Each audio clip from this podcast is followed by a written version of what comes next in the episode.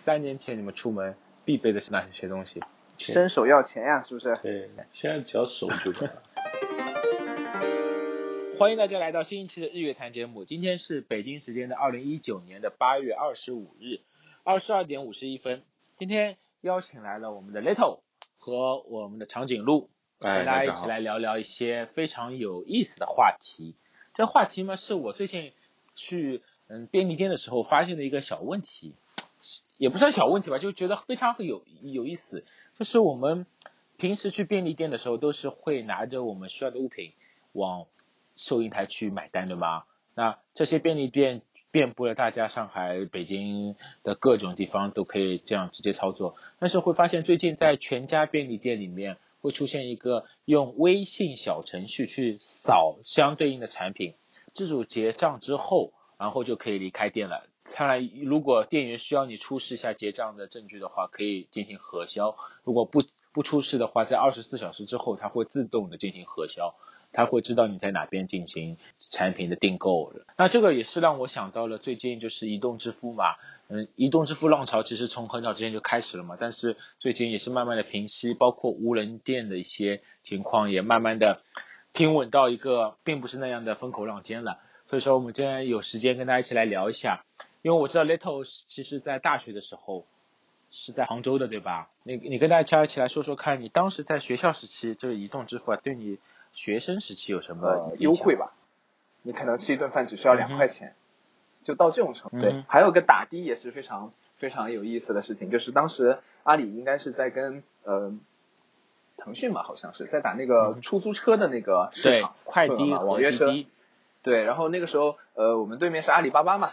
然后嗯阿里巴巴因为打车回家是报销的，所以不管你什么时候出去，那边都会有一排的出租车在那边等着。那那排的出租车，当时快递刚开始推的时候，其实是他们那个地推人员一个个去给他们装上这个 APP，一个个给他们装这个支付码的。然后是什么嗯装一个支付码会送一根数据线这种东西嗯。然后你只要一出去，你就能打到那种装了快递的那个 APP 的司机。那个时候是一个人一天可以打两单，一单可以免嗯好像是二十块钱吧。然后我们那个时候一寝室想要去网咖，比方说想去呃周末想去 happy 一下，那个时候其实打的三十七块钱还蛮贵的，但是有了呃阿里巴巴这个政策之后，我们其实只要拼到两个人，我们就打二十块钱，哎，哎师傅十九了，可以停一下停一下，好，我们再发一单，这单先提交掉，零块钱支付掉，那因为我们再发一单，然后你抢到单子，然后我们再往前开。是这样子的一个情况，那也会出现很尴尬的情况了，就是我这单十九先付掉了，我下一单一发出去被另外一个师傅抢掉了，那么对，另外一个师傅现在就开过来了，那这个师傅就非常尴尬，那是到这种程度，所以就是呃，真的是确确实实是见证了整个移动支付的兴起吧，在那个地方。对 OK，那长颈鹿对于这个就是移动支付刚兴起的时候，你觉得有哪些东西可以现在回忆起来还蛮有意思的？是这样的啊，我跟他有一点区别啊，因为我年纪比他大很多，嗯对吧？然后、呃、我我因为已经工作十将近十年了吧，然后嗯。那个移动支付刚刚兴起来的时候，我那个时候是在一个餐厅里面做一个呃经理，然后之前的话跟我就是现在有移动支付的区别就是什么呢？就是嗯。以前的时候我们有专门一个经理，每天嗯。要去银行里面去兑换零钱，每天要去啊。兑换零钱，因为呃这个东西都是几块几毛、六块五毛这样子的，对吧？然后每嗯那顾客肯定一般都是拿十块钱嘛，对吧？就这样找，嗯，有时候一块钱嗯我们都用完了。啊，然后就跟柜长，哎，不好意思啊，今天一块钱没有了，找你两个五毛钱送你来个塑料袋，啊，找你，找你两个五毛，不是送塑料袋，啊，不是，然后哎，今天那个五元的纸钞没有了，就给你五个硬币，嗯这样子就很搞，嗯很很麻烦。然后嗯这样有一个缺点，顾客不方便，嗯那我们点嗯钱的时候也不方便。嗯，后来呢，就是有了这个移动支付嘛，我们一开始也不相信这个东西，因为刚刚出来的时候，我们就像现在的一些老年人一样，我觉得这个东西好像会不会有点危险啊？然后嗯就有一种恐惧感，对科技的恐惧感。对，然后那个时候是跟微信有一个合作，就是你买嗯满，好像我记得是二十元，可以免五元哼，啊，啊、然后中国人就是消费观念很奇怪，嗯，嗯现在有哪有优惠去哪里？对，有一些年轻人啊，他会花五千块从黄牛那里去买一双只要一千块的鞋，对吧？他不眨眼。但是呢，如果今天美团只给你一块钱红包，饿了么给你两块钱红包，你就去选饿了么了，对吧？就是 就是小的便宜要贪的，大的便宜就无所谓了，对吧？然后呃，包括以前打车也是，因为我们那个时候是要嗯把营业款嘛报一个大信封，那几万块钱嘛一天，对吧？然后要把这个现金啊要拿到银行里面去，对吧？然后呃银行的话呢，我们要坐公交车过去，后面有了那个，对吧？因为那个时候还没有那个摩拜单车什么的嘛，然后我们就要坐三站那个公交车过去。公交车，嗯，对，然后那个时候就有了滴滴，啊，滴滴也是那个，嗯，呃，就像猎头前面说的，二十块钱。抢单啊，抢单，然后你可能过去其实只要五块钱，后面呢我们就不坐公交车了，直接打车过去了，因为算下来其实价格差不多，对吧？而且更加安全一点，因为你毕竟身上几万块钱现金嘛，对吧？对对，嗯，哎，说到这个，我想补充一个点啊，就是刚才你们一直在说打车这个事，我当时也是第一次，我想起两次打车经历，第一次打车的时候就是当时最火热滴滴和快递就是。对抗的时候，上午的时候，对上午就是说了，我们上海的出租车起步费是十四块嘛，然后他帮你压到十三块补补贴，十三块钱的补贴，然后就打车只要一块钱，跟乘公交一模一样。OK，这是第一次，然后呃第一次尝试我就觉得一块钱我就可以打个起步费，非常爽，而且当时好像叫的还不是滴滴的，他叫的是快车，来来来了一个 GL 八，我一个人坐，他有人帮司机帮我下来开门。G 二八是个八人座，对的对的。对的，服务很好。然后有人帮我开门，然后我只打两公里的距离，OK，这是第一次，这是让我震惊的，知道吗？第二次打车的时候更有意思，我上了一个这个出出租车，叫到一个出租车，但其实我很近，我只要从外滩到那个陆家嘴，但是要绕一下嘛，不能直接过去的。然后一边开一边说，哦呦，最近补贴的很厉害，你这单大概只要自己付个两三块钱就可以了。然后他叫我用另外一个软件，就是他对手的软件。再叫一单，再叫一单，一起抢，然后对他一直抢，但是他怕就是对方有人抢单，他教我一个这样的方式，用语音抢单，就是用语音下单，嗯，然后语音里面不说话，嗯，然后他看到就要直接抢就可以了，在只要我知道尾号，他直接抢。然后我在这个车上，我不但没有付钱，付大概两三块钱，司机还给我了二十五块钱。他说这是他的返利，其中的一部分给到我。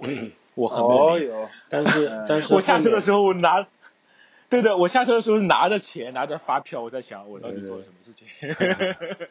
就是这是两件让我非常有意思的事情。对，但是后面哦，就是嗯，这个活动后面结束了之后嘛。就是，嗯，因为那个时候司机也也也是希望有有一这种单，因为他们有奖励。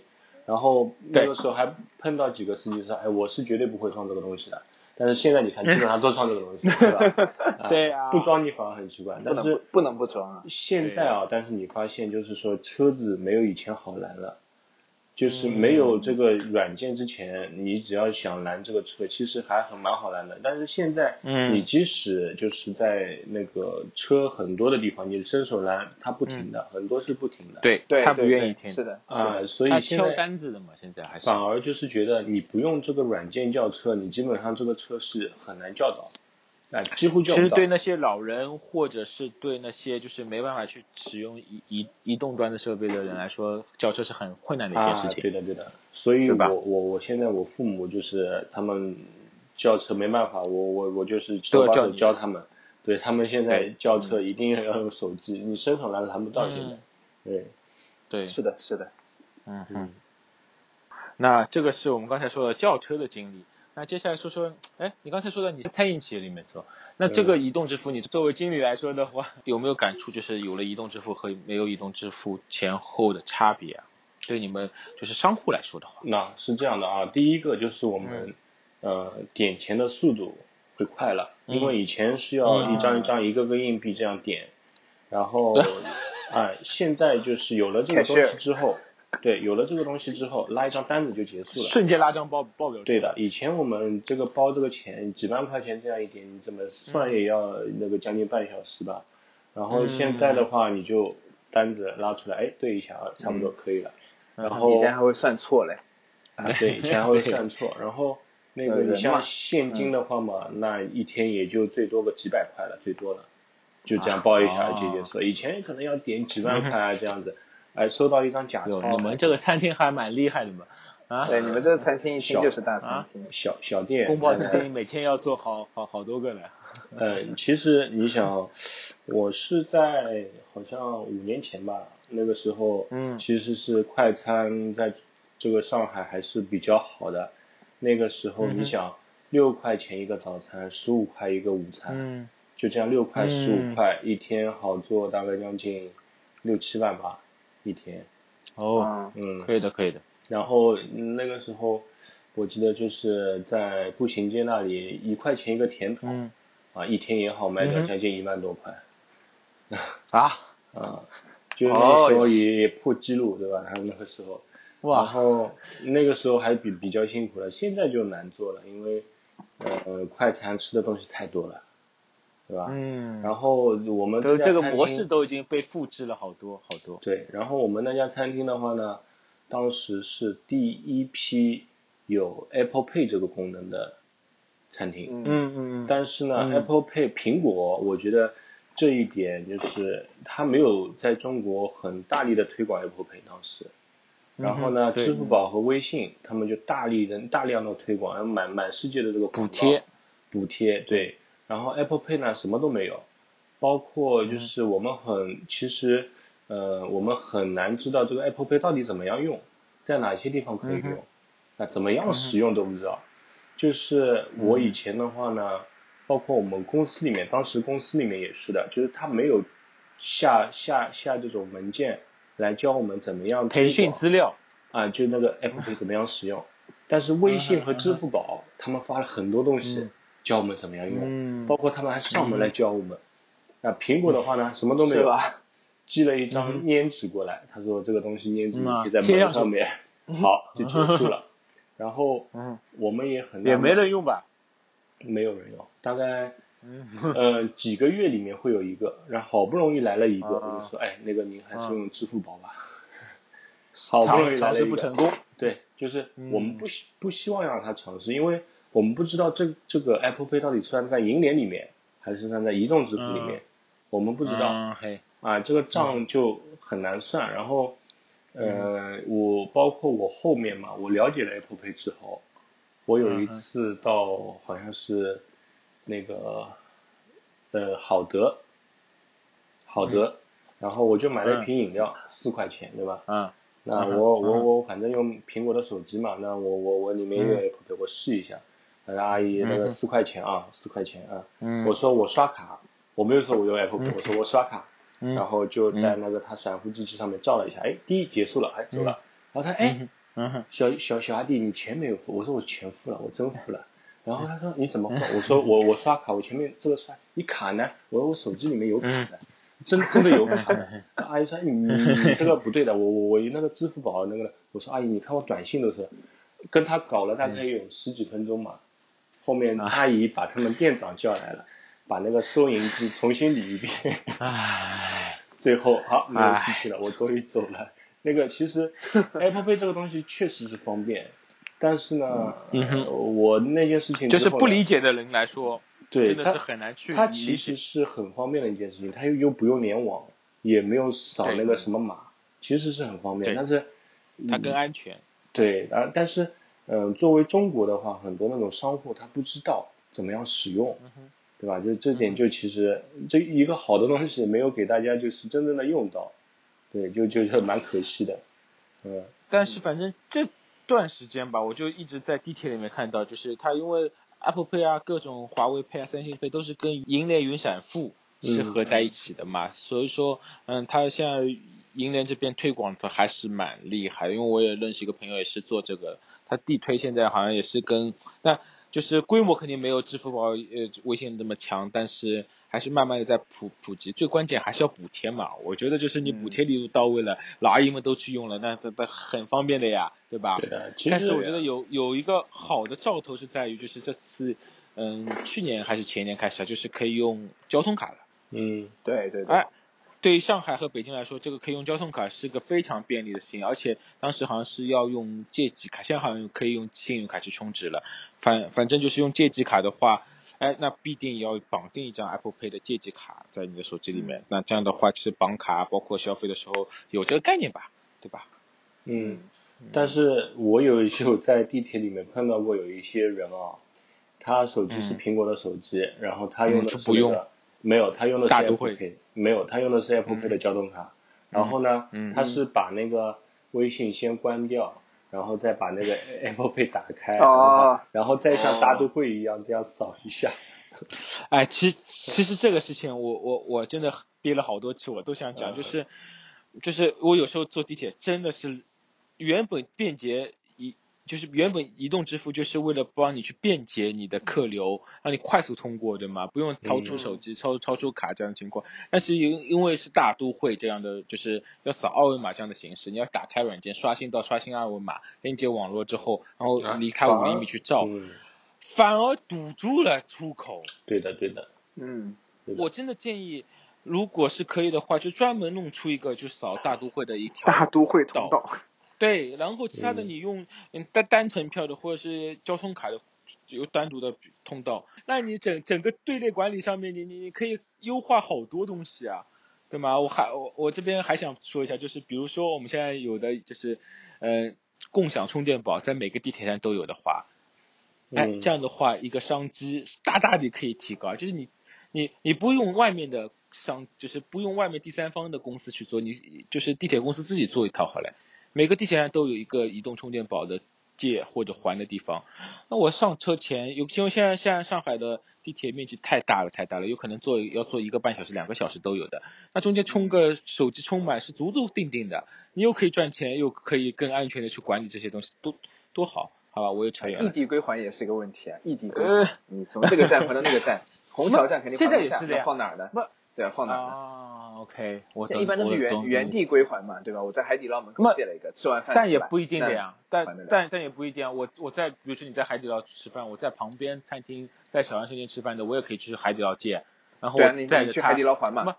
不不这不一定的，我带着他吃完东西之后，我到其他地方去还也可以的呀。他不一定要在当当，可以的呀可。以的可以。他不一定当当当当当地还的，但是只是有可能就像共享单车一样，你这边就是停车桩都满了满，对，这个嗯时候就会讨厌，它有个潮汐原理嘛。其其实移动充电宝是这样的啊，就是嗯当时不是王思聪也说嘛，这个东西肯定会凉，嗯对吧？但是其实它嗯活到现在还没有死掉。然后我觉得共享充电宝呢，它是抓住一个什么东西，就是其实呃它是好像是一块钱对吧？一天不会超过几块钱我记得。然后押金是反正现在都涨价了。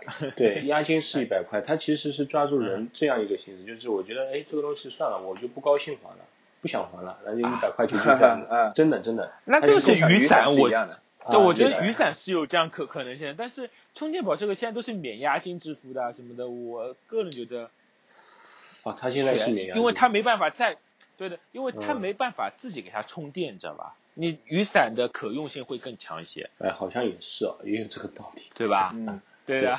嗯 OK OK，我们扯扯远了，扯远了。我们回到刚刚最最早我说的那个场景，大家想一下，就是我现在可以到全家超市里面，如果结账台正在排队，或者是有些，就是因为现在全家的嗯综合性会更强嘛，有付电费的，有买食品的，有做咖啡的，那我排队一个其实会很久。那我如果可以拿着我的手机直接用小程序的形式去通过微信去支付结账就走人的话，这个对我的方便程度真的是体验程度会大大的好是的。啊！你你们怎么看？你你们最近有去麦当劳或肯德基去尝试过购买手机下单到店去取货这样的情情况吗？这个其实有的有的，然后我家附近有大润发嘛，然嗯后哼买完了之后，他们也可以。专门的自助自助购物区。我呢，盒马嘛，因为有的时候，嗯，河马先生是吧？现在也是。对对对，永辉超市也是的，嗯，嗯，是的，你不用带手机的，因为我有的时候不高兴带手机的，我就嗯啥都不带出去的。我家是以前是密码锁的嘛，嗯就直接人出去，然后拿完东西扫了脸就回来，就感这是一种科技的体验感，对吧？真的就是一种体验。就我我觉得这个就是我们当年说的那个 Amazon Go 嘛，它是一个真正的无无人超市，但是我们更本地化的落落地吧，它有可能真的是不一定是真正的是无人超市，但是也有也有人在 support，也有各种选择你可以去使用，可以用现金，可可以用支付宝，可以用各各类的呃银银行卡等这样的。但是我觉得体验上面真的是你能为用户创造更多才是最关键的，对。吧、嗯。O k 那长颈鹿你们店之后怎么样？有有没有介入移移动支付啊？对你们的影响有什么吗？呃，后面其实其实我移动支付呃自助点餐了之后，有了一个自助点餐机之后，就嗯是有了自助点餐机之后没多久呢，就是我我可能就离职了，对吧？然后，嗯但是呃，我听他们说啊，就是有了自助点餐机之后呢，餐厅的就是这种管理嘛，好了很多。嗯哼，那我其实是这哦。个餐厅的一个比较元老了嘛，我其实从读书的时候就开始做兼职了。我刚刚开始做的时候呢，它是什么样的模式呢？就是顾客去点餐，那比如说我点那个 A 汉堡、A 套餐，嗯。然后后面呢，你就是小时候我们看肯德基这种也有很多，就是它后面有很多那种汉堡或者是鸡块这种，嗯。你点了 A 套餐，嗯。好，它就后面拿一个 A 的汉堡给你。嗯然后到了后面的呢，就是变成什么模式呢？就是我来买单，然后我点的是 A 汉堡，然后后面呢就出来一个 A 汉堡，呃，嗯。员工就在后面当场做出这个汉堡，啊，就保质新鲜。对，是当场做的，就是他你比如说点了 A 汉堡，然后前面的收银嗯员点了一下 A，后面就是会出来 A 汉堡，然后后面的员工就拿 A 的面包，然后拿一块 A 的肉嗯，打上那个酱，嗯。然后现场做出来给他。嗯哼，然后呢，这个是保证呢它新鲜嘛，然后其实是在国外他们也是这样做的，然后渐渐渐哎这个模式比较好，就延续下来了。嗯哼，呃，嗯但是其实呢，我个人觉得啊，它呢，嗯。卖呃那个是有一个规避一个风险，就是之前可能这样子操作嘛，有很多就是这种漏洞，比如说顾客嗯。点了一个汉堡，啊，你可能就不入不入到这个机器里面了，直接把这个汉堡给你你理解我意思吧？然后我不入这个汉堡了，它就会有这种飞单。对对对对对，讲讲这个黑话啊，土话就是叫飞单，对吧？比如说我点了 A 汉堡，然后我就不入到机器里面了，就可能我这个钱也不用放到收银机里了，对吧？嗯呃，嗯。所以他做了这个这个就是现做的汉堡。哦，这样的话，它可以，它可以更好的去管理你整个流程。对，因为你对吧顾客点餐的这一个动作，它是要至少两个人这样才能才做完成的。对对吧？之前的话，只要一个人就能完成，我只要收钱拿给你就可以了。但是后面是收钱，然后后面做，所以他两个人。到了再后面呢，就是变成了自助自助点餐，就是 顾客点呃没有人，嗯对吧？没有人做这个动作，你钱直接付掉。所以的话，企就是企业的话呢，其实会比以前的话就是这种会规避这种透明一些。啊，对对对，更加直观一点。所以，嗯，这个东西就后面几乎现在所有的这种餐饮企业，包括超市，对吧？啊它都是用这种哦这样就可以防飞单。对吧防止就就是是弄虚作假，对吧？嗯，那对企业来说你，飞飞单的话，就有可能其中一部分钱就到就是收银员自己手上去了。对，所以你看啊，现在就是你到这种餐厅里面，你会发现其实嗯收银员几乎没有，就算有收银员呢，你排了队超过两个人，那嗯收银员就会跟嗯你说，哎，你们可以去前面自助点餐，不用排队，嗯或者你手机直接扫码。码下单，对吧？所以对对对。它是，呃，它会有一个量，就是你一家店的目标是要百分之多嗯少是要自助点餐里面点。哦，这样子的。啊，还有一个问题啊，哦还有一个好处是什么呢？我们可能以前那个饮料雪碧嗯哼。啊，嗯雪碧呢，几个月可能都卖不掉一箱，因为什么道理？是吧？它餐盘上面都是可乐，那有时候因为买这个东西基本上都、哦都是带了就走了嘛。啊，就默认的。我要 A 套餐，他就走了。啊，对那。很少有人会说，哎，我要换成雪碧，我要换成芬达这种，很少，对吧？所以可乐，对嗯它卖掉十箱可乐，但是雪碧可能一箱都买不掉。但是你自助点餐的时候呢，一看，哎呀，原来可乐可以换雪碧啊，原来这个可以换就可以奶茶，顾客知晓度可以更大。对，哦，来，原来我薯条也可以换成鸡翅这样子。那原来的话就是可能忙嘛，就来不及介绍了。嗯哼，所以后面这种冷门的东西嘛，可能会就嗯卖的多一点。就其实嗯以前就很少知道啊，原来我薯条加大，可乐可以不加大的，也可以的啊 真的吗？嗯，啊！你你不知道？我也我也会听说。那我就知道加两块钱，我以前知道是加两块钱，加三块全部加大，你如果加加三块可以全部加大单那单加大现现在是薯条是一块五。啊？可以这样的吗？对 Oh 我我做的时候是，现在不知道。啊，对，嗯原来可以这样的，嗯，还有这样的暗箱操作。对，好的，好的，好的，嗯好的。那呃，这个长颈鹿给我们科普了一些我们小小时候的一些骗局啊，对吧？嗯嗯，呃，这个雷头，你你你你当时有被骗过吗？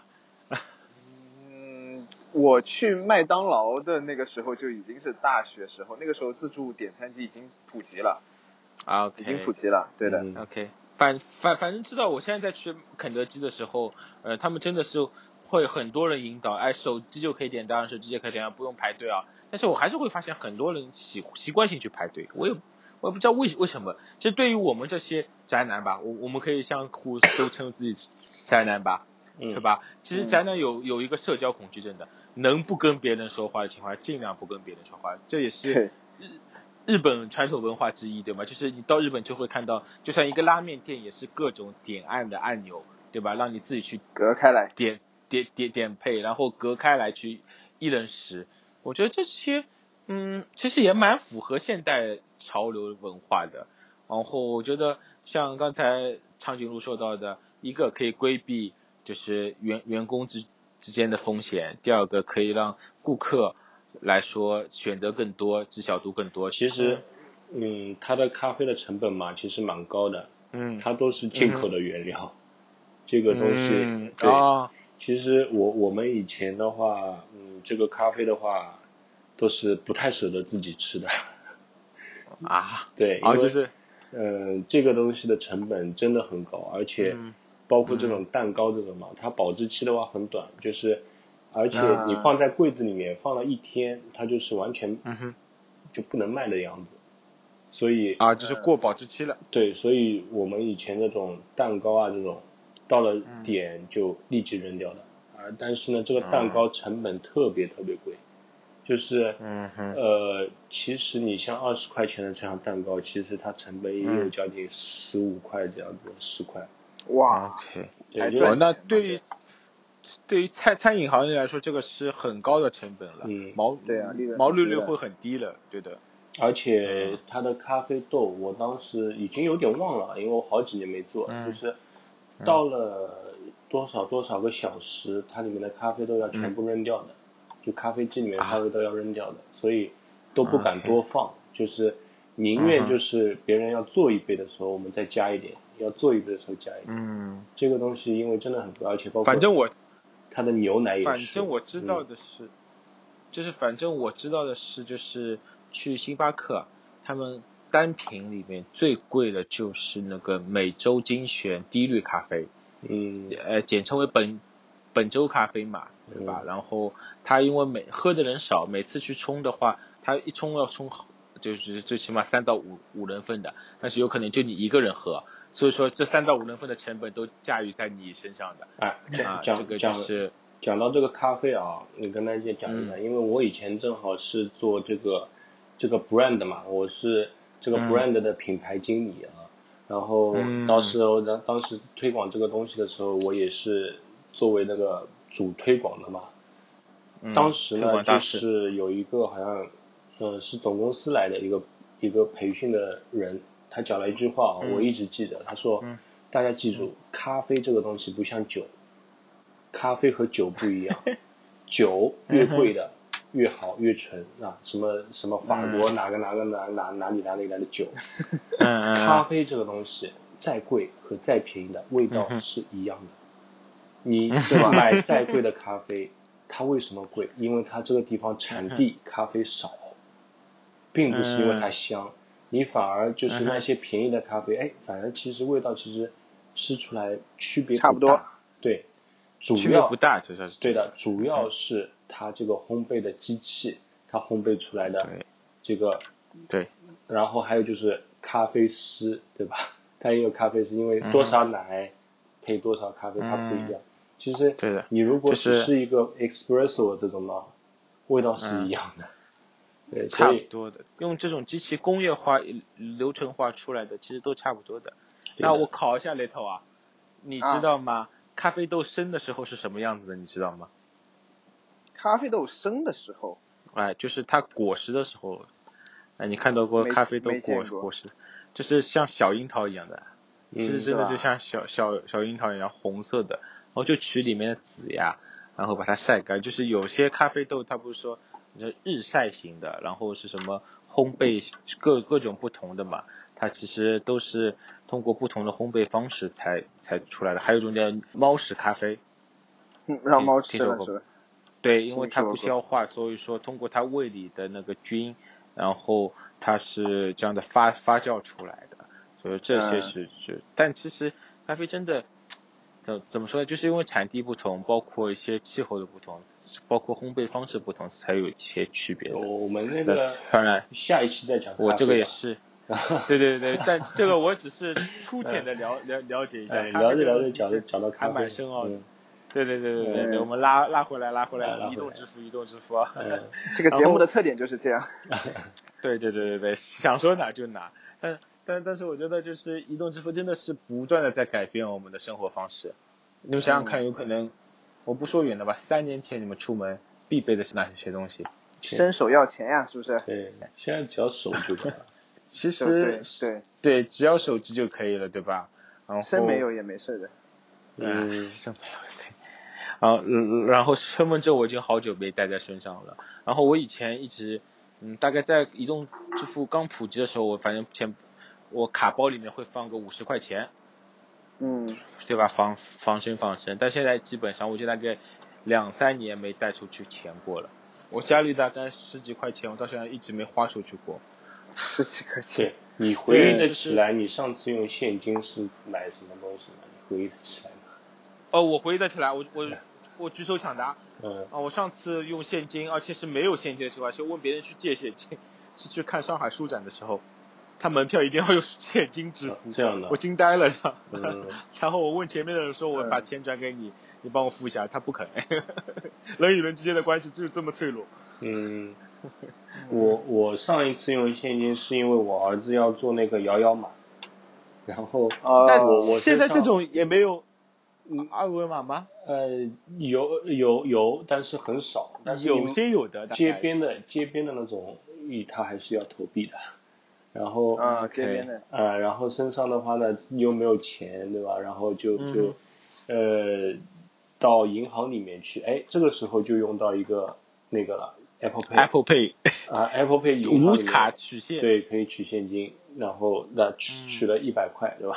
然后还是要找开嗯，投币不了啊，对对，就是投个一百块，你可以把你儿子放那边一整天。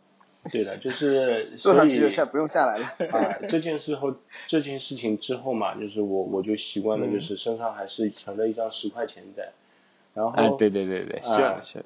然后就是其实啊，那有一些地方它就是如果不收现金的话，它其实是嗯犯法的，违法的，违法的。啊对的对的对的。嗯，所以还是要备那么十块二十块的现金在身上，否则太，尴尬。就是现金为王嘛，对吧？对就是这个也是你们出去的时候一定要注意，就是就算就算现在就是周周边几国他们的那个移动支付非常发达，或者是充值、呃刷卡这样的会非常发达，但是你有现金，不管到哪都可以都可以用的，现金为王，真的是这样。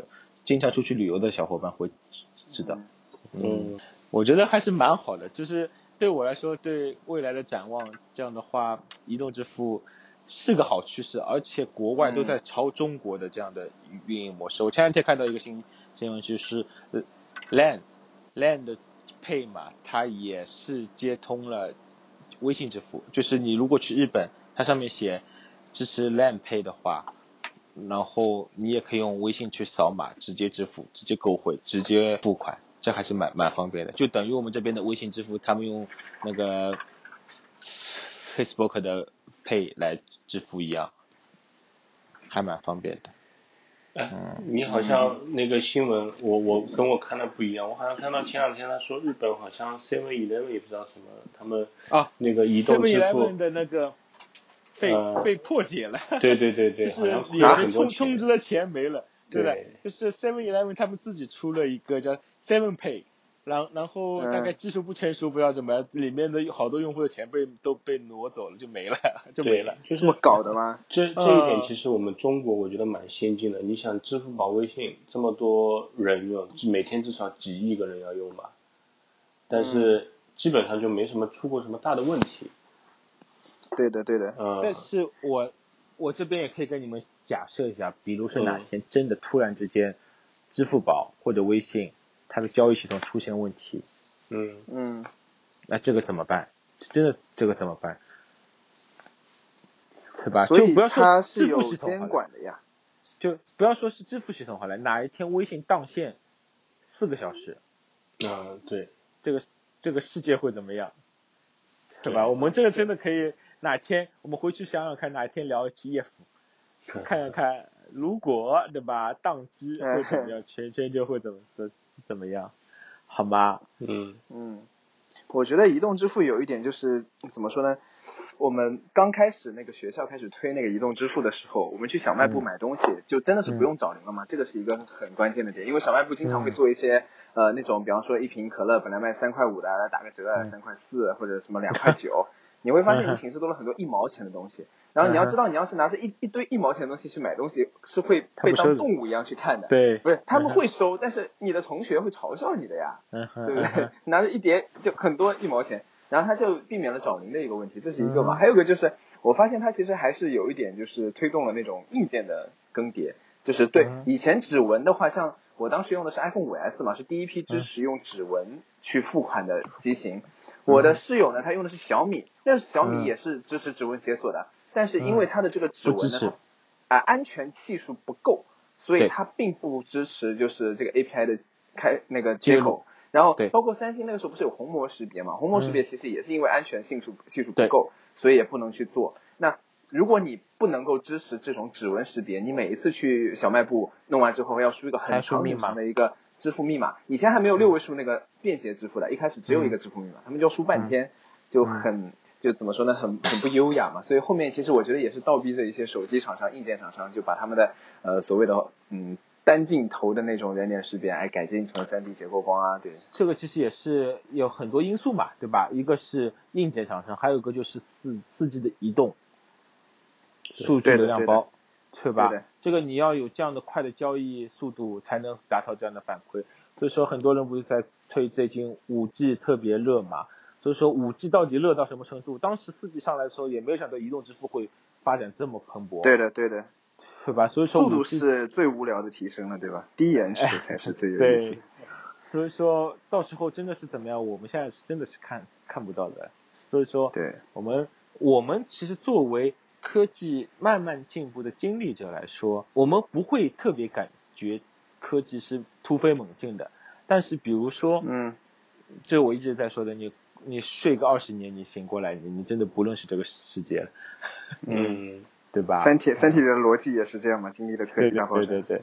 对对对对对对，还还蛮好好玩的，就是像长颈鹿说的，以前管理管理公司、管理企业或者管理人员的这套方式，到现在来有可能不需要这样了。我我甚至听我一个朋友说过，不是现在很多人有流行用钉钉去打卡嘛，嗯嗯，有，是是吧？钉钉打卡，他们去出差或怎么样，那要当地，比如说你要去成都，可能要在成都打个卡定位。的情况，嗯定位。但是很多安卓手机有这种作弊虚拟定位，嗯，虚拟定位，它只其实去了深圳，但是他可以虚拟到成都打个卡这样的情况。嗯嗯，哦，这个就觉得我还是蛮吓人的，就是因哎，为这个很多在像有些游戏的那种线下的，比方说炉石传说，它有个嗯。东西叫炉边聚会，就是说你嗯。去那个地方参加那个官方认证的那个活动，嗯。